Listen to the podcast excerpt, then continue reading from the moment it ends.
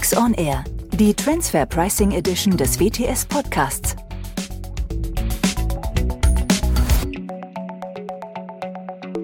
Herzlich willkommen zu Transfer Pricing auf den Punkt mit Professor Dr. Axel Nientimp und mir, Andreas Riedel. Heute zum Thema Russland auf der Blacklist. Was ist zu tun? Servus Axel. Hallo Andreas. Ja, wir haben ja heute ein Thema mitgebracht, was erstmal eins ist, über das man als Verrechnungspreisexperte nicht sofort stolpert und auch mit einem Gesetz zu tun hat in der Hauptsache, was wir jetzt vielleicht gar nicht so vordergründig im Kopf hatten und in letzter Zeit intensiv darüber nachgedacht hätten. Aber dadurch, dass Russland nicht nur in der Geopolitik sehr im Fokus steht, sondern jetzt auch aus steuerrechtlichen Gesichtspunkten in den Fokus gerückt wurde in letzter Zeit, müssen wir da, glaube ich, einmal drüber sprechen. Ja, fangen wir damit an, was denn passiert ist in letzter Zeit, warum wir jetzt an diesem Punkt angelangt sind. Und ich meine nicht die geopolitischen Entwicklungen, sondern ähm, das auslösende Ereignis auf EU-Ebene, was uns jetzt hierher gebracht hat. Ja, wir beschränken uns ja oder versuchen es jedenfalls auf das Steuerrecht und das internationale Steuerrecht. Es gibt ja eine EU-Liste von nicht kooperativen Ländern und Hoheitsgebieten für Steuerzwecke, die sogenannte schwarze Liste. Da stehen so Länder drauf wie Fidschi, Guam, Palau, Samoa, Trinidad und Tobago, äh, auch die amerikanischen Jungferninseln und noch ein paar andere. Panama, das sind also alles so Länder wahrscheinlich, wo man schönen Urlaub machen kann. Also die Sonne scheint wahrscheinlich regelmäßig und haben vielleicht auch schöne Strände und sind nicht so kooperativ aus EU-Sicht bei steuerlichen Fragestellungen, geben also wenig Informationen raus und haben auch häufig vielleicht nicht so ganz hohe Steuersätze. Und darum äh, hat die EU eben diese schwarze Liste gemacht, gibt auch noch so eine graue Liste von Staaten, die da in Beobachtung sind. Und da soll es sozusagen Abwehrmaßnahmen aus Sicht der EU und dann auch aus Deutschland geben, wie man mit Transaktionen, die mit diesen Ländern stattfinden, umgehen möchte. Ja, dafür hat Deutschland ein, auch ein Gesetz verabschiedet natürlich, das Steueroasenabwehrgesetz. Ja, und dann gibt es noch eine Rechtsverordnung dafür. Da werden dann nochmal diese Listen sozusagen für auf deutsches Recht eingeführt, äh, die auf dieser EU-Liste stehen.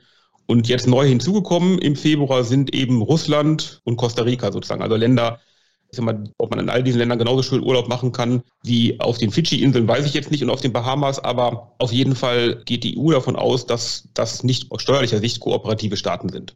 So, Problem jetzt aus sozusagen vielleicht wirtschaftlicher Sicht, halten sich die wirtschaftlichen Beziehungen von deutschen Unternehmen mit amerikanisch Samoa und Trinidad und Tobago wahrscheinlich noch in Grenzen. Sieht das bei Russland natürlich ganz anders aus. Also das heißt, die Auswirkungen auf die Transaktionen von deutschen Unternehmen aus dieser sozusagen schwarzen Liste, die werden mit Russland natürlich deutlich signifikanter. Du hast es angesprochen, das Steueroasenabwehrgesetz aufgrund der Skurrilität der Länder, ohne den Ländern etwas nehmen zu wollen, die bisher auf dieser Liste standen. Eines, was wahrscheinlich auch in der betrieblichen Praxis jetzt vielleicht eher vernachlässigt wurde, ist jetzt eines durch die Aufnahme von gerade Russland, was dann in den Fokus rücken sollte und wo man sich auch darauf vorbereiten sollte, dass da gewisse Anforderungen entstehen, die man erfüllen muss. Jetzt ist ja der erste Knackpunkt an der Stelle, entstehen die denn schon jetzt, wo Russland auf dieser schwarzen EU-Liste gelandet ist, oder muss in Deutschland jetzt erst noch etwas passieren? Und ab wann entstehen denn diese Anforderungen, bevor wir uns inhaltlich einmal angucken, was denn da überhaupt entsteht? Also mit der EU-Entscheidung, Russland und Costa Rica auf die schwarze Liste zu setzen. Das sind ja wahrscheinlich neben Panama, die schon auf der Liste waren, die Länder, wo wirklich was passiert, äh, also wir Transaktionen haben, entsteht eine DAX 6 Meldepflicht für Zahlungen an verbundene Gesellschaften in Russland oder verbundene Empfänger, auch natürliche Personen. Das gilt ab sofort, ab dem 14. Februar diesen Jahres.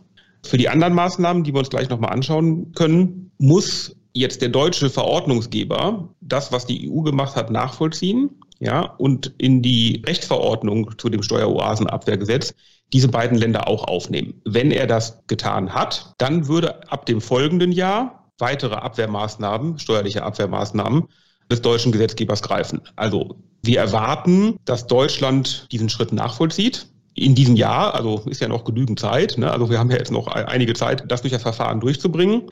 Und nehmen wir mal an, Worst Case, der Verordnungsgeber lässt sich noch relativ viel Zeit, ja, und es passiert im Dezember diesen Jahres.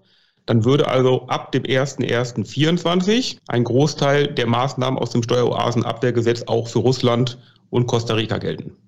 Das heißt, man kann jetzt noch beobachten, das ist schon etwas, was, was noch funktioniert, ob das denn im Laufe des Jahres passiert, ob der deutsche Verordnungsgeber das entsprechend so mitgeht, diesen Schritt. So, du hast schon gesagt, die, die Wahrscheinlichkeit, dass, dass man da abweicht, ist relativ gering.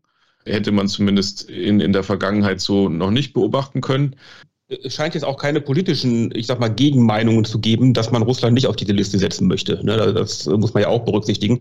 Also gibt es irgendetwas, was politisch diesen Prozess verzögern könnte? Ist mir jetzt nicht offenkundig. Ne? Also politische Prozesse sind immer schwer zu prognostizieren, was da passiert.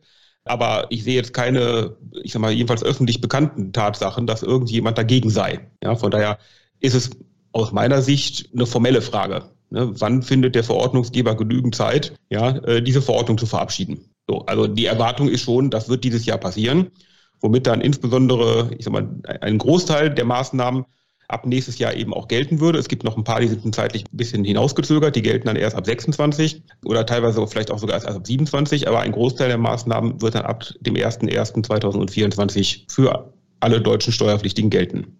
Können wir schon mal so. inhaltlich gehen. Das sind insbesondere ich sag mal, bestimmte Quellensteuermaßnahmen, die wir haben, verschärfte Hinzurechnungsbesteuerung und ich sag mal, vielleicht, wir machen ja einen Transferpricing-Podcast, ne? also quasi eine Verrechnungspreisdokumentation. Das sind also neben den normalen Mitwirkungspflichten, den ich nach 90 Absatz 1 Abgabenordnung habe und den, ich sag mal, erweiterten Mitwirkungspflichten, die ich aufgrund von einer Auslandsbeziehung habe, habe ich ja dann noch, äh, ich sag mal, meine expliziten Verrechnungspreis-Mitwirkungspflichten nach 90 Absatz 3.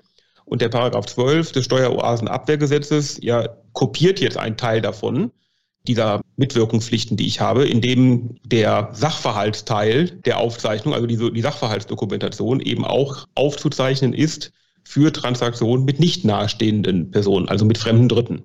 Das heißt, auch da muss ich erklären, wer hat was gemacht, die Verträge offenbaren, eine Funktions- und Risikoanalyse machen, also all diese Dinge, die wir aus der Verrechnungspreisdokumentation mit nahestehenden Personen kennen, muss ich dann hier auch machen nur weil der Transaktionspartner in einem von diesen Ländern, die als Steueroasen deklariert sind, stattfindet.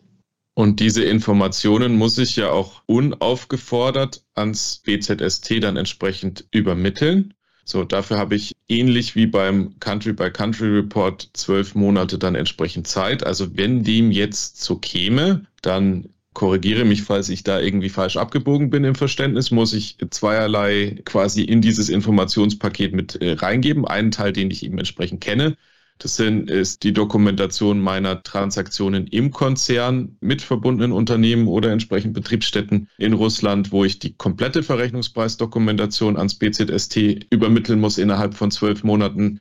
Und dann als zweites eben die Sachverhaltsdokumentation für die Transaktionen mit fremden Dritten beides ans BZST zu übermitteln. Das Faszinierende, glaube ich, an der Stelle ist, das Steueroasenabwehrgesetz an sich gibt es ja noch gar nicht so lange.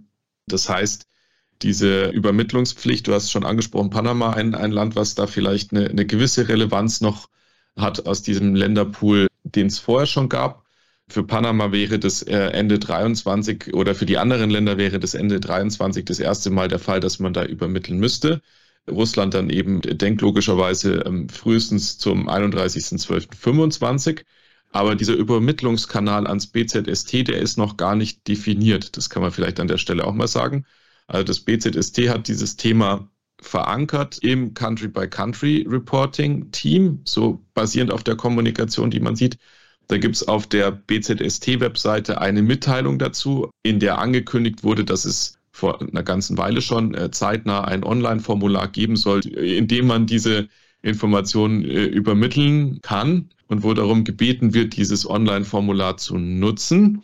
Was ja schon sagt, dass es nicht verpflichtend äh, sein kann, dieses Online-Formular zu nutzen. Aber die Frage ja dann ist, welche Alternative sich da eventuell auch ergibt. Und dann ist ja dieser Übermittlungsfall auf einmal viel, viel zahlreicher dann ab 25, als das vorher der Fall war, wenn Russland wirklich auf der Liste landen sollte. Da ähm, stellt sich dann schon die Frage, ob man damals, als, als das Gesetz so verabschiedet wurde und man auch die entsprechenden Schritte eingeleitet hat auf Seiten des BZST, da auch dran gedacht hat, dass das vielleicht dann doch viel zahlreicher sein könnte, dass man da Informationen empfängt und dass da auch entsprechend die Kapazitäten zur Verfügung stehen, die Informationen dann entsprechend zu verarbeiten. Jetzt bin ich ja immer der mahnende Mensch, der erinnert an die Erfahrungen in den ersten Jahren des Country-by-Country-Reportings, wo das so ein bisschen im Chaos geendet ist. Es wäre ja schön, wenn man das jetzt entsprechend vermeiden würde. Und man kann da vielleicht eine gewisse Hoffnung haben, dass man ähm, auch beim BZST aus der Situation gelernt hat und dass man die Unternehmen frühzeitig mit den notwendigen Voraussetzungen versorgt, wie sie denn diese Informationen dann auch übermitteln können und vielleicht dann auch entsprechend ja eine Rückkopplung bekommen, dass das erfolgreich war, dass das auch angekommen ist, weil wir reden dann, glaube ich, im Falle von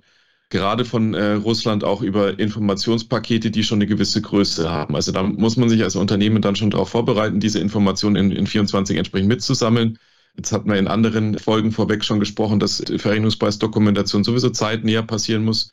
Aber da wird es eben auch Informationen geben, die man für die Verrechnungspreisdokumentation im Sachverhalt für fremde Dritte nicht gesammelt hat bis jetzt in diesem Umfang, die man mit einsammeln sollte im Jahr oder darauf vorbereitet sein sollte, die mit einzusammeln, weil wenn man dann entsprechend erstmal losläuft und die erstmalig einsammelt, dann ist es, glaube ich, ja auch mit diesen Konzerneinheiten in diesen Ländern dann gar nicht so einfach, die alle zeitnah zusammenzubekommen. Und das haben wir auch schon festgestellt über die Folgen hinweg. Wir haben ja sonst, äh, Achtung, Ironie an, äh, keine anderen Themen, die uns äh, da beschäftigen aus Compliance-Sicht, was so Verrechnungspreise und internationales Steuerrecht angeht. Also das ist ja jetzt einfach nur ein weiteres Thema in Anführungszeichen, was da noch auf den schon recht großen Stapel obendrauf auch noch mit drauf kommt, wo man wieder gewisse Daten und Informationen bereitstellen muss, das in einer schon relativ engen Frist innerhalb von zwölf Monaten um dann sicher zu sein, dass man auch diese Anforderungen wieder erfüllt hat. Das ist eine weitere, ich sag mal, herausfordernde Compliance-Anforderung, die die Unternehmen bekommen, wenn sie denn Geschäftsbeziehungen mit solchen Staaten haben. Also jetzt mal vielleicht eben hier Russland als äh, plakativster Teil. Ich muss mich also sozusagen in die Lage versetzen, die Verrechnungspreisdokumentation eben über das noch nicht existierende Tool oder den Weg an das BZST zu übermitteln. Die materiellen Herausforderungen sind, sind ja die gleichen. Daran hat sich ja eigentlich jetzt aus Verrechnungspreissicht im ersten Schritt mal gar nichts geändert. Bei dem zweiten Punkt, dass ich eben jetzt auch bestimmte Informationen für Transaktionen mit nicht verbundenen Unternehmen liefern muss, da muss ich mich quasi umstellen, weil ich muss jetzt eben genau mir überlegen, wie ich diese Informationen denn sammle. Also den Prozess, wie ich die Informationen für verbundene Transaktionen sammle, den muss ich ja sowieso schon implementiert haben. Neu muss ich jetzt sozusagen implementieren, wie ich das mit unverbundenen Unternehmen mache. Hier muss man natürlich auch sich überlegen, was sind denn die materiellen steuerlichen Konsequenzen, wenn da irgendeiner irgendwas findet. Also was wäre eine steuerliche Korrekturnorm mit nicht verbundenen Unternehmen und was für Informationen kann ich da überhaupt herauslesen? Das ist ja vielleicht auch mal eine spannende Frage. Also ist es nicht im Prinzip bei den nicht verbundenen Unternehmen nur eine ganze Menge administrativer Aufwand, ohne dass da hinterher eigentlich was Richtiges bei rauskommen kann. Aber ne, das muss man sich natürlich sehr überlegen. Und ich muss es nicht nur sozusagen innerhalb von zwölf Monaten dann auf welchem Wege auch immer ans BZSD übermitteln. Es ist natürlich auch immer möglich, ja, für die Finanzverwaltung mit einer Frist von 30 Tagen diese Informationen anzufragen mit diesen Steueroasen. Also das heißt, es gibt dort einen Verweis im Paragraph 12 des Steueroasenabwehrgesetzes auf den Paragraph 90 Absatz 4, hier auf die Sätze 1 und 3, der im Prinzip sagt, ich kann jederzeit als Finanzverwaltung und dann Satz 3, ne, innerhalb von 30 Tagen muss ich dann vorlegen, diese Informationen anfragen. Da muss man also vorbereitet sein. Wie das, ich sag mal, hinterher in der Praxis ausgestaltet wird, kann man noch nicht absehen. Also wie viele Kapazitäten die Finanzverwaltungen auch haben, äh, diesen Dingen nachzugehen und dann sozusagen außerhalb der BZST üblichen äh, Wege hier Sachen anzufragen. Ich sag mal, im Zweifelsfall, wenn Sie bei bestimmten Steuerpflichtigen oder bei bestimmten Transaktionen Ungemach sehen, ja, dann werden Sie auch diese Informationen anfragen. Da sind ja einige Variablen dabei, die man dann für die Zukunft auch im Auge behalten muss. Ich glaube, das, das spannende Thema ist, ob Russland dann dauerhaft auf dieser Liste bleibt oder wie sich das entsprechend in der Zukunft dann entwickelt. Da stehen dann für die Jahre 26, 27 dann stünden dann weitere Themen an, mit denen man sich beschäftigen müsste. Es gibt eine Rückkopplung, die, wenn wir jetzt schon in, in Richtung Country-by-Country-Reporting einmal abgebogen sind, die, die man vielleicht erwähnen könnte. Da kommt ja das Public Country-by-Country-Reporting dann für Geschäftsjahre, die nach dem 21.06.24 beginnen. Und äh, da kann es offensichtlich eine Rückkopplung geben, weil das entsprechend äh, im Public Country by Country Reporting was ist, was einen Trennpunkt auch in der Darstellung darstellt, Länder auf der schwarzen Liste. Also von dem her wären die vielleicht auch nochmal separat auszuführen, aber da ist auch der Gesetzentwurf ja noch nicht, oder es, es gibt einen Gesetzentwurf, aber das Gesetz ist noch nicht verabschiedet. Also da mal gucken, was, was da dann noch so passiert spannendes Thema, was wir sowieso auch äh, mitverfolgen. Und insofern glaube ich dann, wenn man weiterhin wirtschaftliche Beziehungen nach Russland hat, glaube ich, ein Thema, wo man nicht drum rumkommt, äh, sich dann intensiv äh, damit auseinanderzusetzen. Oder ja, ein Thema ist, was den Prozessstrauß, den man vielleicht in so einem Text Compliance Management System abgebildet hat, dann erweitert, äh, wo man sagen muss, ja, da muss man entsprechende Prozesse anlegen, sich damit beschäftigen, wie die ausgestaltet sind, ähm, da entsprechende Datenverfügbarkeit sicherstellen und äh, ja, dann auch die notwendigen Maßnahmen eben entsprechend nachhalten, zusätzlich zu all dem, was sonst so passiert. Sehr spannend und leider ja doch müßig. Ich glaube, am liebsten beschäftigt man sich mit Steueroasen, wenn es warm ist und man äh, könnte am Strand liegen. Äh, so in der betrieblichen Praxis ein, ein, Thema, was man zumindest aus meiner Perspektive gerne vermeiden würde. Und auch diese Realisation, dass wir uns jetzt mit diesem Paragraph 12 Steueroasenabwehrgesetz äh, entsprechend intensiver auseinandersetzen und mit dem, was das denn bedeutet, jetzt leider in den Fokus gerückt. Haben wir dazu sonst noch was vergessen oder sind wir ansonsten soweit? Ich sehe ein. Sicht waren das die Hauptpunkte.